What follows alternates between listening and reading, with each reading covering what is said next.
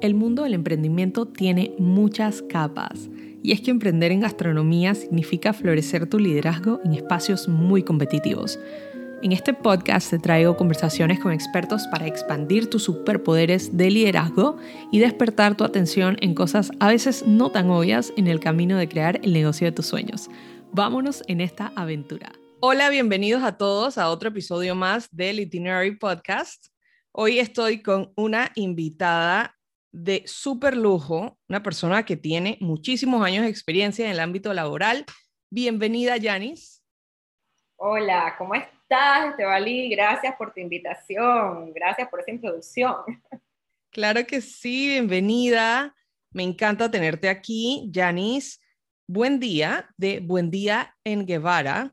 Ella es egresada de la Universidad de Panamá desde el 2001, tiene más de 18 años de experiencia en el ámbito legal y hoy en día asesora a trabajadores freelancers, emprendedores y empresas nacionales, tanto como extranjeras, desde la ciudad de Panamá como Buen Día Anguevara, un despacho especializado que brinda asesoría preventiva en cuanto a normas de cumplimiento al productor local.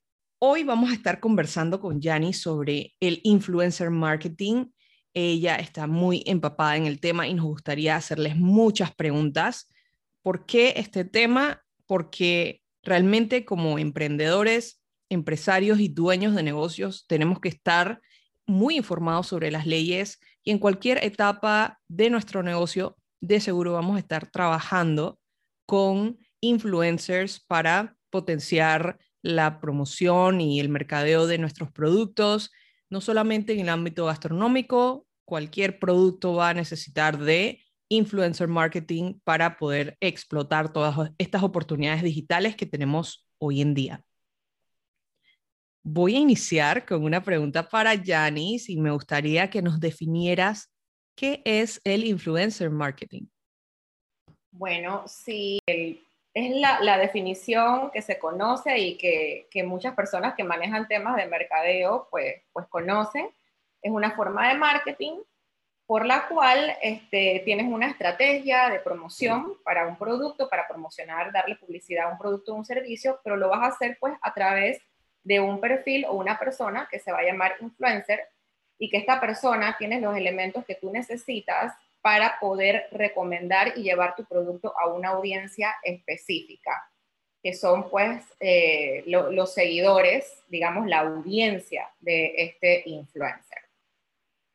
Buenísimo. Y en cuanto a país en país, ¿ok? Este, me, me encantaría saber si estas leyes varían un poco en cuanto al mercadeo, por ejemplo, si yo soy un negocio, un emprendimiento panameño, eh, estoy constituido desde Panamá y, por ejemplo, quiero expandirme a otros sitios en Latinoamérica, eh, ¿debo confirmar cumplir con estas leyes en otros países? Por ejemplo, si quiero abrir una tienda en Guatemala, en México, en Brasil, etcétera. Sí, mira, es muy importante cuando eh, una, una marca quiere incursionar en otro país es muy importante eh, saber cuáles son las regulaciones. Entonces, por lo menos nosotros, te lo digo en palabras muy coloquiales, nosotros los abogados tenemos de Panamá, tenemos conocimiento en cuanto a las leyes que tienen que ver con nuestra jurisdicción. Si tú quieres potenciar tu marca y tú quieres expandirte a otro país, es bueno asesorarse con un abogado del área de esa región para, que, para que esa persona te pueda decir, bueno, estas son las regulaciones con las cuales tú tienes que cumplir. Eso es cuando vas a incursionar allá en ese país. Exactamente. En cuanto a influencer marketing, por ponerte un ejemplo, si tú vas a contratar los servicios de un influencer que está en ese país para que introduzca tu producto, entonces esa persona deberá saber cómo tiene que darle publicidad o hacer llegar ese producto a la audiencia cumpliendo con las regulaciones. Si hay, dependiendo de ese país, si hay o no hay regulaciones, deberá cumplir con, ellas. Buenísimo, o sea que en, en, resumen es muy bueno apegarnos a las leyes y estar en esta comunicación constante con nuestros abogados para ver entonces cuál es ese siguiente paso e ir adelante con esto en, en la preparación. ok, cuatro países, México, Estados Unidos, Reino Unido o España. Mencionaste estos países en un artículo recién que escribiste sobre el tema de influencer marketing. ¿Son estos países ejemplos para modelar leyes en otros países que van empezando a crear, estas leyes en Panamá? Como Panamá, perdón. Bueno, mira, Panamá siempre ha habido discusiones a través del tiempo. No es la primera vez que tratan en la asamblea de tocar estos temas de que en Panamá hay que regular a los influencers. Yo soy, esta es mi opinión muy, muy personal, yo pienso que a veces no tenemos que llorar sobre mojado. A veces por querer ser muy específicos o irnos al detalle, nos perdemos del big picture. Nosotros tenemos una regulación en materia de protección al consumidor que si bien es cierto, eh, en ese momento, antes de que entraran las redes sociales, estaba dirigido a la publicidad tradicional, no significa que excluya la publicidad que se hace a través de redes sociales. Entonces nosotros tenemos diversas leyes. Yo te mencioné en ese artículo algunos países porque ciertamente en la región de Latinoamérica están empezando a querer regular sobre esa materia. En Estados Unidos, pues es bastante estricto. Como, como de repente has podido constatar, tienes el Federal Trade Commission, el FTC, que es el que tiene que ver con todos los temas de eh, propaganda y entonces en UK también tienes el Advertising Standards Authority que también tiene que ver con todo lo que tienen ellos resacaron unas guías de cómo hacer eh, publicidad a través de redes sociales. Entonces yo digo que aunque nosotros no tengamos una legislación específica que diga publicidad para influencers, sí tenemos las normas y las guías que nos dicen, sabes que lo medular es cómo tú vas a hacer la que esa publicidad sea veraz, sea clara, que se entienda, transparente, no importa el medio que tú utilices y nosotros ya tenemos legislación sobre protección al consumidor. De hecho, igual, para por lo menos, te pongo un ejemplo, eh, para la industria eh, licorera, también Panamá tiene regulaciones que tienen que ver con, ya está, ¿te acuerdas? El famoso cuando maneje no tome. El hecho de que no hay una legislación. Muy famoso. Famosísimo, que, famosísimo, que diga, eh, en redes sociales se entiende que cualquier tipo de publicidad, también, así sea en redes, tienes que cumplir con ese requisito, con esa norma. Entonces, pienso yo que no deberíamos llorar sobre mojado eh, pero, pero sí es bueno, es bueno, yo pienso que es más bien un papel de orientar.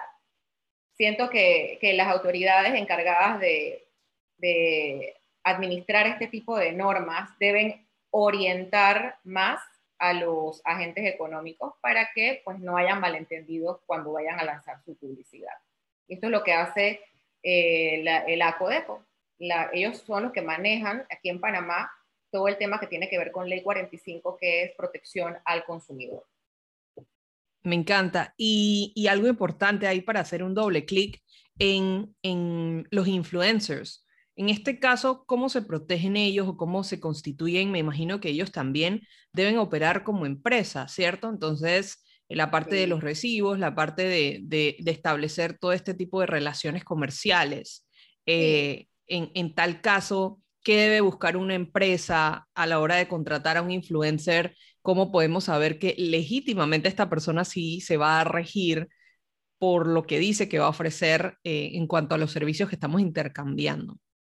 Sí, yo, yo pienso que es un tema de, o sea, es como, como todo, cuando tú vas a, cotizar eh, con una persona para que haga un trabajo de promoción, tú, esa persona tiene que mostrarte sus credenciales, o sea, su, su, su, el, eh, su expertise, no solamente es el tema de los followers, también es el profesionalismo con que esa persona se maneje. No es solamente cómo se venda, sino también porque, mira, es un tema bien delicado, porque el influencer siempre va a depender de su imagen personal.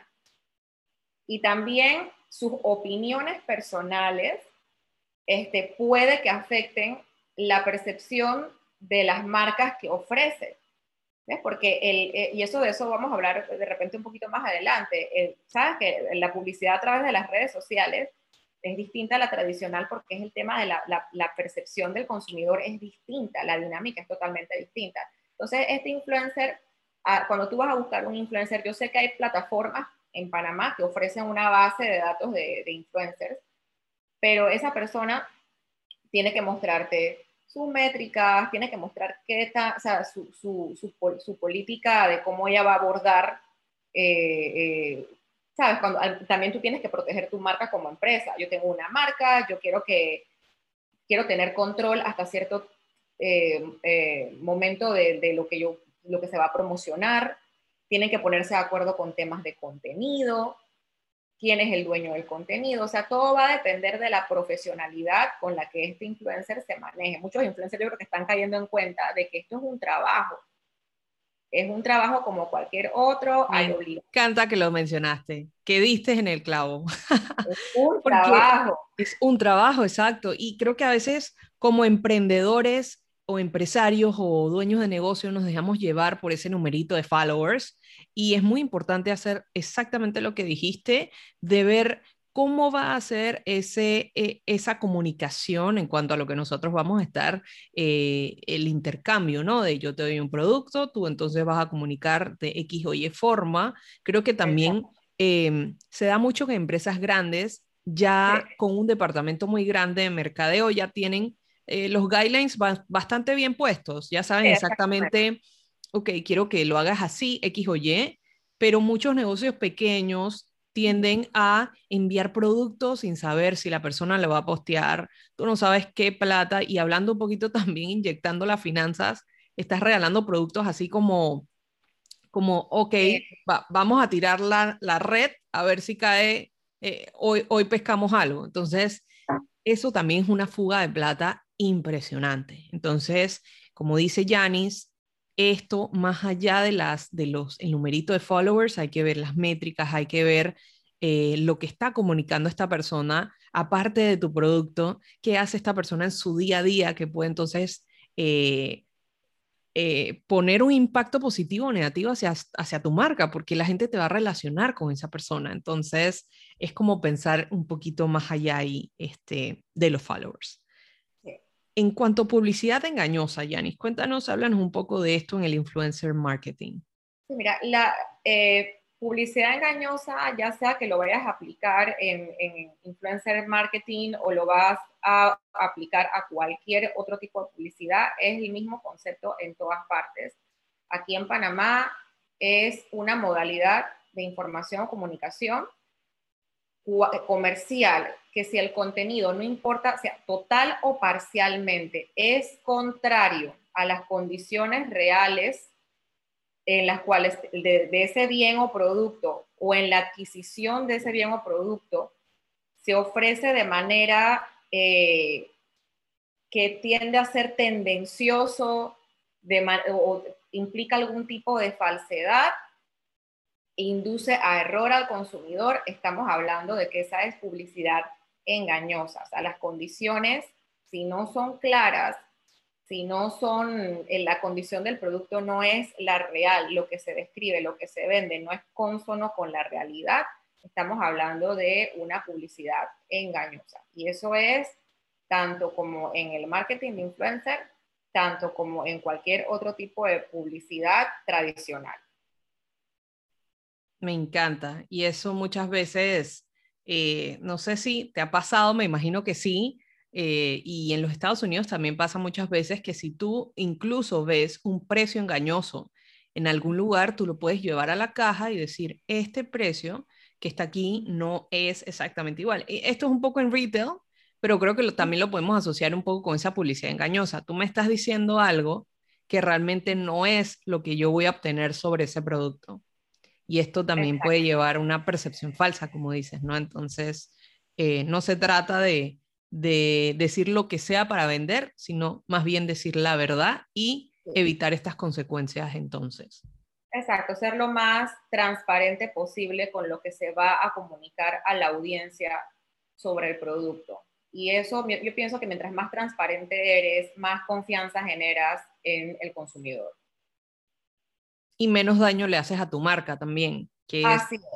Es un tema de reputación de marca. Correcto. Yanis, cuéntanos cuáles son algunas formas en las que un influencer puede dejar saber a su comunidad y exponer que está colaborando con una empresa o alguna marca. Sí, mira, este tema es bien importante porque nosotros eh, en temas de publicidad en medios de redes sociales no hay nada que específicamente te diga, sabes, que debes, eh, que debes señalarlo, pero eso no significa que debes desoír lo que te indica las normas de protección al consumidor. Entonces, unas formas pueden ser, por lo menos, yo sé que hay plataformas que tienen herramientas que han facilitado precisamente porque los gobiernos se han quejado, han facilitado herramientas donde tú puedes poner, eh, indicar que es una colaboración pagada. Creo que Instagram ya tiene esta herramienta en la cual tú puedes adicionar que estás colaborando con una marca y automáticamente entonces el cintillo va a salir arriba con la descripción de que es una colaboración pagada. Igual, si no, si estamos hablando de otra plataforma que no tenga estas herramientas, se puede escribir en el texto. Esta es una colaboración pagada. Eh, más que los hashtags, porque a veces los hashtags tampoco son muy claros. Lo puedes poner también igual en el contenido visual, en la imagen, o lo puedes también manifestar mediante voz. O sea, lo que, lo que se quiere es que, que se aclare que estás, estás recibiendo una remuneración por promocionar la marca. ¿Y por qué esto es importante? Porque no es lo mismo, mi opinión, yo, Janis, sabes, yo te quiero eh, vender eh, te, quiero convencer de que este producto es buenísimo, pero yo, pero sabes que yo digo, es que a mí me gustó tanto, lo compré, me funcionó, este, y yo creo que tú has escuchado, que no me están pagando absolutamente nada, pero yo lo voy a decir porque es que me funcionó y estoy emocionada, yo creo que el producto le funciona a los demás. Y eso es genuino, eso se siente completamente genuino, oye, me encantó, lo voy a decir. Y ya se, lo, ya se lo hiciste saber al consumidor, entonces ya yo sé, ah, ok, es que ese producto que esta persona lo compró, le gustó y le está haciendo publicidad porque quiere. ¿Sabes? Entonces ya yo sé, eso ya yo lo sé como espectadora. Y muy diferente es, eh, ¿sabes que es una colaboración pagada? Ah, bueno, mira, la marca está pushing el producto con ella. Bueno, de repente, ¿sabes que Me convence y lo compro y ha funcionado. Yo, yo, yo he tenido amigos influencers que promocionan un producto, es totalmente una colaboración pagada, pero sabes que me, me, compraste, voy a, voy, a voy a seguir el producto porque lo presentan de una manera tan original, el contenido es tan llamativo que, que tú accedes a comprar, ya no eres un follower, te conviertes en un, un, cliente, en un consumidor de, de ese influencer. ¿Ves? Pero es muy importante que se sepa, es muy importante, si el obviar que, que estás recibiendo un pago por promocionar una marca, obviamente, entonces yo estoy creyendo que estoy confiando en tu criterio de personal para poder adquirir un bien y eso es engañoso. Y la gente se da cuenta. Y la gente se da de acuerdo. La gente se da cuenta y, no se siente genuino. O sea, eh, cuando una persona te dice, wow, mira, hice una pasta y, sabes, me encontré este pesto en el súper tal y mira, aquí está la información. Eh, no es lo mismo que te salgan a decir que, uy, este lado, y, y, sabes que las fotos son como intencionalmente bien tomadas y, y hay un video así todo espectacular detrás, entonces sí es mejor como tener esa transparencia. Algo que, algo que, y es curioso porque yo creo que, y es un tema que no he escuchado hablar mucho, pero siento que sí es así. A la gente no le gusta cuando ve que dicen ads o cuando ve que es un partner o cuando ven, o sea, a la gente no le gusta tanto eso como otro contenido que se supone se ve un poco más orgánico. Entonces, siento que este comportamiento tampoco ayuda mucho a que las personas sean transparentes, porque entonces ese like, esa retribución, entonces tú como, tú como creador de contenido, ¿cómo vas a decirle a la persona, a esta marca que te está contratando, sí, a la gente le encantó tu post, sigue trabajando conmigo, cuando la realidad es otra. Entonces, siento que también es como un, un arma de doble filo, pero que igual se debe hacer. Sí, exacto, debería hacerse. De, de hecho, eh, yo conozco influencers que lo hacen de una manera muy original y lo dicen a su día a día, de que estamos trabajando con marcas y lo dicen abiertamente sin nada que ocultar. Estamos trabajando con marcas y entonces, ¿qué hace la marca? La marca le da full eh, go creativo, ¿sabes? encárgate de hacer el contenido donde tú muestres mi marca en tu día a día, pero tú sabes que le están pagando a ese influencer por promocionar, qué sé yo, esa, e, esas pechugas de pollo, esos nuggets, ya tú sabes que le están pagando y la persona te lo presenta de una manera tan cotidiana, pero lo dice, lo dice abiertamente. Estas son nuestras marcas con las que estamos trabajando. Entonces ya la persona sabe que es una publicidad. Y me encanta porque es que crear contenido sí es un trabajo. Es un eh, trabajo. Que al principio lo veíamos muchos años atrás, lo veíamos como algo, ah, quiere ganar fama, etcétera. Esto es un trabajo de, realísticamente hablando. Entonces, es estar conscientes de ambas partes de la moneda, que esto es un trabajo y asimismo debemos ejecutar desde la A a la Z lo que hagamos in between para ambas partes, la marca, eh, tanto como el negocio como el influencer. A ver, Yanis, eh, quiero preguntarte por qué es tan importante la ley de protección al consumidor a la hora de una publicidad por medio de, algún influencer. Mira, esta pregunta eh, es muy importante. Me, encantó esta, esta pregunta.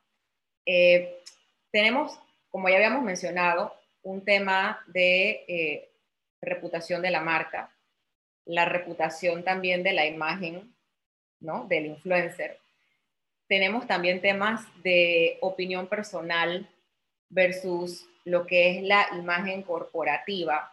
¿Qué pasa con la publicidad que se hace a través de un medio no tradicional como es una red social?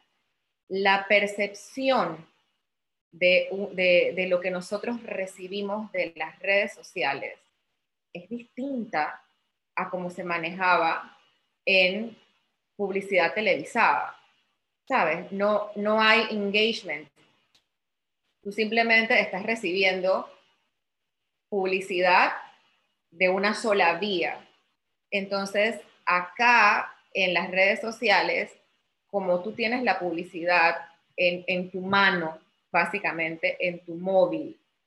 Tú constantemente estás recibiendo información. Entonces, muchas personas piensan que es, como una amenaza para los derechos del consumidor porque este, la, información o el derecho a estar informado realmente de, lo que, de, las de situaciones reales se pierde. Se pierde se pierde la línea entre lo que es la, opinión personal, la libertad de expresión y al final lo que es la marca tratando de vender su producto. Entonces es muy importante que los consumidores eh, sepan también cuáles son sus derechos. Es muy importante que ellos sepan cuáles son sus derechos a la hora de que haya una, de que se dé una publicidad a través de un influencer. Es muy importante porque nosotros lo que queremos evitar allí es jugar con la cabeza del consumidor. A ningún consumidor le gusta que lo engañen, no se, no se quiere sentir tricked, ¿sabes? Entonces es importante. Así es.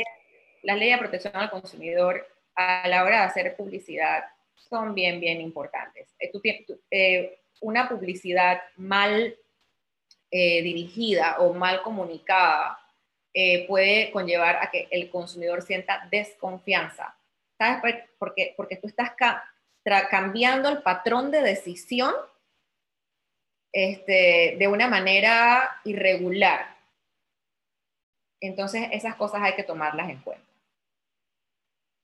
Me encanta. Y es algo que ya en este, en, en, en este espacio de tiempo en el que estamos ya no sabemos ni cómo se nos influencia a nosotros mismos como consumidores. Muchas veces estamos hablando y sentimos como que, wow, el celular me escuchó. Yo estaba hablando con una persona de que me quiero ir a Italia el otro año y de repente me salen 3.000 hoteles de Italia eh, y un influencer en Italia y restaurantes en Italia. Entonces uno se queda como que, wow, o sea, me están escuchando. Entonces sí es algo de lo que debemos estar como anuentes y obviamente entre más estemos suscritos a todo tipo de plataforma de redes sociales, siempre vamos a estar eh, un poco más eh, sensibles o vulnerables a que toda esta información nos llegue de todas partes. Entonces esa es otra cosa a considerar, porque siento que también siempre hablamos un poquito y no me quiero ir súper lejos con mencionar el tema de datos y privacidad de datos, que seguro hay un mundo de eso y tú sabrás de esto muy bien, pero también debemos saber que como consumidores, si no queremos que nadie nos diga ninguna publicidad ni nada, es mejor que cerremos, chao, no tenemos Instagram, no tenemos TikTok, no tenemos YouTube, no tenemos nada. Pero la realidad es que estamos consumiendo contenido en YouTube y de repente aparece una, una publicidad. Estamos consumiendo Instagram y ahora eh, los ads, eh, estás en historias y te, te sale ese hotel de Italia que te dije, te sale ahí. Entonces, también es un poquito como de grises de que, ok, o, estamos recibiendo mucha información y cómo la estamos recibiendo, o simplemente pues eh, tenemos que cerrar cuentas porque ahí está, ¿no? Ahí está la, vulnerabilidad de la situación. Exacto, ahí es donde el consumidor es, vulnerable porque recibes un bombardeo de, de, información y publicidad y todo el mundo quiere sobresalir, todo el mundo quiere vender su marca pero ahí es precisamente entonces donde el consumidor también tiene que, estar consciente de que lo que va a consumir, lo, ya, ya, es algo, o sea, al final la empresa quiere vender. Yo empresa no tengo que ver con que si lo necesitas o no. Ya eso es decisión tuya. 100%. Si, si te encantó mi publicidad, le hiciste clic y te compraste esa mata que no necesitabas, o sea, yo cumplí con mi objetivo de venderte. Exacto. Yo cumplí con mi objetivo de venderte y tú sabías, pero tú sabías que era una publicidad, la publicidad te llevó, tú la aceptaste y tú tomaste una decisión de compra en base a la publicidad y yo como empresa entonces, ¿qué me llevo? La satisfacción de que la publicidad fue efectiva. Así es. ¿Qué herramientas eh, nos recomiendas utilizar para iniciar como emprendedores o empresas o negocios una campaña con influencer marketing? Eh, algunos acuerdos, algunos contratos, etcétera, y plantillas que se puedan utilizar, hablar con nuestros abogados, etcétera. Bueno, mira, yo, yo pienso que en esto eh, tenemos que tomar en cuenta el tamaño de la empresa, o sea, el tamaño de la marca, porque tú tienes eh, emprendedores, en el caso por lo menos de Itinerary, que tú te diriges mucho a, los, a, las personas que están emprendiendo a nivel gastronómico. Tú tienes de todos los tamaños, tienes emprendedores que están iniciando, tienes micro microempresarios, tienes empresas medianas. Entonces yo pienso que dentro de esas, de, de, tus capacidades, tú puedes utilizar varias herramientas. Por ejemplo, me gusta hablar con ejemplos muchos, por lo menos yo soy una emprendedora, que yo tengo unas galletas veganas que yo considero que son buenísimas. Hay influencers que yo les llamo microinfluencers, que estos influencers son los que no tienen un millón de seguidores, pero tienen un nicho bien específico de seguidores que son fieles a las marcas que este eh, eh, influenciador promociona. Entonces hay muchos influencers que yo por lo menos me di cuenta que durante, cuando empezó la pandemia, empezaron a apoyar a emprendedores, ¿sabes? Si tienes un producto, tienes un servicio, ¿sabes? Pásamelo y yo le hago, le hago publicidad. Claro, obviamente el emprendedor que va a perder el control de eh, cómo va a publicitarlo, qué días, qué horas, momentos, a lo mejor me va a hacer el favor una sola vez. Luego tienes, por supuesto, otros influencers que ya están más posicionados, que ya tienen más experiencia, que, tienen, que, que, que sí están posicionados dicen, ¿sabes qué? Este, ya yo hice un pro bono, ya yo hice mi caridad, pero también si tú eres una empresa realmente ya constituida, tienes una marca constituida, tienes una línea de productos constituida, yo voy a querer entonces hacer un acuerdo contigo. Entonces, los acuerdos o contratos escritos son bien importantes. No es nada del otro mundo, es simplemente que eh, por escrito se establezcan cuáles son las voluntades, los deberes y derechos de cada parte. Entonces así ya no se van a dar, no, hay compromisos de cada parte, no se van a dar eh, malentendidos. Casualidades, malentendidos. más o menos que en los temas de alimentos es bien delicado.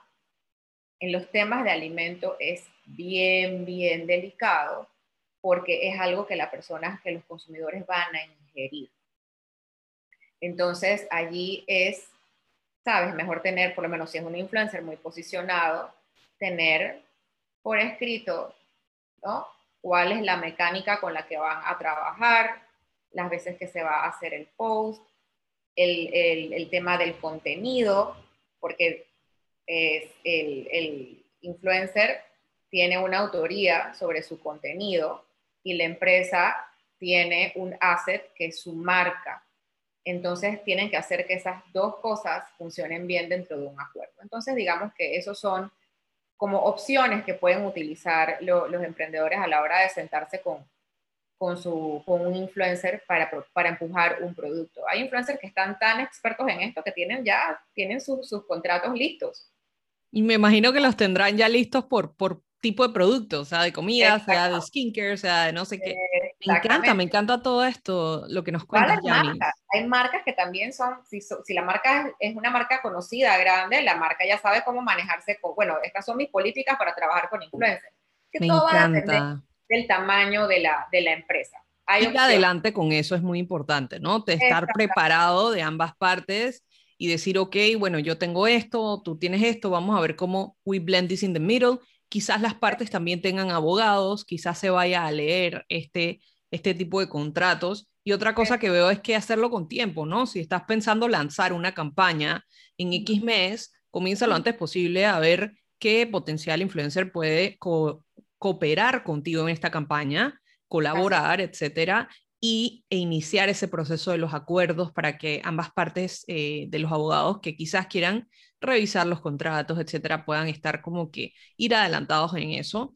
Y algo, algo que dijiste también me encantó es tener pactado las expectativas muy claro y eso es súper importante porque, eh, como dice la gran Brene Brown, clear is kind, unclear is unkind, que quiere decir, claro es, eh, es bueno, es, es noble, y lo no tan claro no es tan noble. Entonces, siempre debemos eh, hacer la pregunta de qué expectativa tenemos, cómo luce esto si ya está posteado, qué quieres que el cliente perciba de ti. Entonces, hagamos todas esas preguntas antes de enviar ese paquetito, enviar ese pancito, enviar algo. Hagámonos esas preguntas de cómo queremos que esa persona pueda entonces postear en redes, si es por medio de stories, si es por medio de un post, si es por medio de un video corto, largo, YouTube, Instagram, TikTok, etcétera. Entonces, creo que... Eh, eh, eh, es, muy bien, es positivo eso, es positivo. Yo creo que esta es la parte de repente más legal de, todo lo que hemos conversado, podría ser esto, el tema del, del acuerdo, el tema de, de, marcas, de propiedad intelectual, el tema de los datos, cómo se van a utilizar, es, es, importante establecerlo. Me encanta, me encanta. En cuanto a derechos de propiedad intelectual, ¿qué debemos considerar aquí en este punto? Bueno, eh, como te estaba explicando, eh, Las, empresas tienen sus marcas, los que quieren anunciar. Ellos tienen su cartera de marcas, sus líneas de producto. Y por el otro lado tienes el, influencer de qué es dueño de su contenido. Y los contenidos, aunque no pareciera, y es algo como que, y todo el mundo postea imágenes, voz, todo eso pertenece a una rama de la propiedad intelectual que se llaman derechos de autor, en inglés los copyrights. Entonces son los derechos que tiene toda persona sobre una obra literaria, sus obras creativas, musical, visual, artístico, cualquier medio creativo que, lo expresas de una manera tangible, ese contenido está sujeto a derechos de autor. Entonces, claro, el influencer crea un contenido y la empresa tiene una marca. Entonces es bueno, antes de lanzar una campaña, ver, esos temas, ver esos temas, porque de repente sabes que yo influencer fue, produje, hay, eh, hay, influencers que van hasta más allá, que son productores, son personas que, y, es, y producir visualmente una campaña, o sea, una campaña publicitaria, es, un trabajo, es un trabajo. Muchísimo. Es mucho trabajo. Producir un post, producir contenido para mantener a una audiencia cautiva es un trabajo. Entonces, por eso es bueno tener estos contratos pactados entre la empresa que quiere promocionar su producto y el influencer. ¿Por qué? Porque hay, muchas, hay, hay, muchos profesionales trabajando para ese, tú no sabes a lo mejor si ese influencer tiene que contratar un fotógrafo o un videógrafo. Entonces, ¿cómo se va filtrando tu información interna de tu empresa o de cómo manejas tus productos o tus cosas? Sí. ¿Cómo manejas tus productos? Entonces, por lo menos es bueno que las, las compañías, por lo menos hay, hay influencers que dirán, yo no creo que, yo no quiero que este contenido tú lo, lo repostees en, en, tus redes, solamente las quiero repostear. Por ejemplo, las, las, quiero, solamente las voy a usar en mis redes. O la empresa puede decir, bueno, el contenido que tú hagas donde aparece mi marca, quisiera utilizarlo tantas veces o tantas veces en mis redes, pero ya hubo un acuerdo, ya hubo un acuerdo de por medio y son prácticas eh, que hacen por lo general muchas empresas que ya están acostumbradas a trabajar con influencers, términos y condiciones de los derechos de autor de la imagen y del contenido. Eso es, eso es muy importante. ¿Y aquí un non-disclosure agreement también sería necesario? ¿O bueno, va, va, a depender, el, el non-disclosure agreement va a depender de qué tanto de la, de la, de la marca, eh, tú le, si tú le vas a dejar saber a una persona cómo es el know-how, ¿ves? De, cómo se hace tu producto, ¿ves? Ahí sí los, los non-disclosure agreements eh, son importantes, pero de repente hay cosas en las negociaciones que tú no quieres que el público sepa de lo que tú has trabajado, o conversaciones o, temas que tú estés negociando con, con esa empresa, entonces es, siempre es necesario, no está de más, siempre es necesario. El, el non-disclosure agreement es precisamente porque tú no quieres que haya fuga de know-how de temas que tengan que ver con tu marca. Claro, internos de la empresa y en general cualquier, con cualquier persona que trabajes que no sea de tu empresa, Exacto. puedes usarlo. Es completamente eh, irrecomendable, como dice Janice, eh, me encanta. Eh, bueno, para resumir lo que estuvimos conversando hoy, estuvimos hablando mucho de qué es el influencer marketing, cómo varían las leyes de país a país si quieres expandir tu negocio a otros países en Latinoamérica o de repente contratar a alguien que no está necesariamente en tu país para que haga promoción a tus productos. Hablamos de eh, en qué estamos basando las leyes para crear estas nuevas leyes de influencer marketing en Panamá. Yanis nos cuenta también que hay muchas leyes ya creadas en Panamá que tienen esta protección hacia el consumidor y a lo que estamos comunicando como eh, publicitarios. Eh, hablamos de la publicidad engañosa, hablamos de eh, las formas en que un influencer puede comunicarle a su audiencia que está colaborando con una marca, qué tan importante es la ley de protección al consumidor en todo esto, qué, qué rol juega, y también hablamos de las herramientas para iniciar una campaña de influencer marketing, como contratos y acuerdos que nos cuenta Yanis. También conversamos un poquito del Non-Disclosure Agreement. Y eh, esto fue como el, el, wrap-up. Em, aparte de, de eh, estuvimos conversando de la propiedad intelectual, que también es algo muy, muy, muy importante en cualquier tipo de negocio que estemos haciendo. Eh, ya sea con clientes, ya sea con cualquier persona externa a nuestra empresa, Y ahora la parte divertida, quiero preguntarle a Janis dos preguntitas que nos cuente qué libros te cambiaron la vida. Me encantaría saber, eh, como les había comentado al inicio, Janis tiene muchísima experiencia y la verdad es que es un libro abierto, sabe demasiado y, me, encanta, me encantaría saber y, dejarle saber a todos eh, que nos cuente un poco, no necesariamente tienen que ser de leyes, pero eh, ¿qué libros sientes que te cambiaron la vida? Puedes mencionar uno o dos de tus libros favoritos. Bueno, mira, yo, este, se va a alejar mucho de las leyes este libro que te voy a, a mencionar. Me encanta. Pero es un libro realmente que me, abrió los ojos a otras perspectivas de, de sentirme lo privilegiada que soy como mujer en este siglo y es el libro como Agua para Chocolate de Laura Esquivel. Es un libro que me fascina, no puedo parar de leerlo. Lo he leído creo que ya de cabo a rabo como 10, 15 veces. Wow, eso es amor.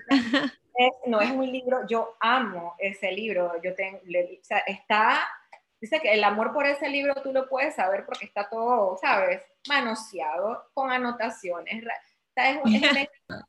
me, encanta porque es la historia de, de, una mujer en un, en un México tradicional, patriarcal, de 1910 y ese mismo libro, y te hablo de varios libros porque el libro tiene una, hay una saga.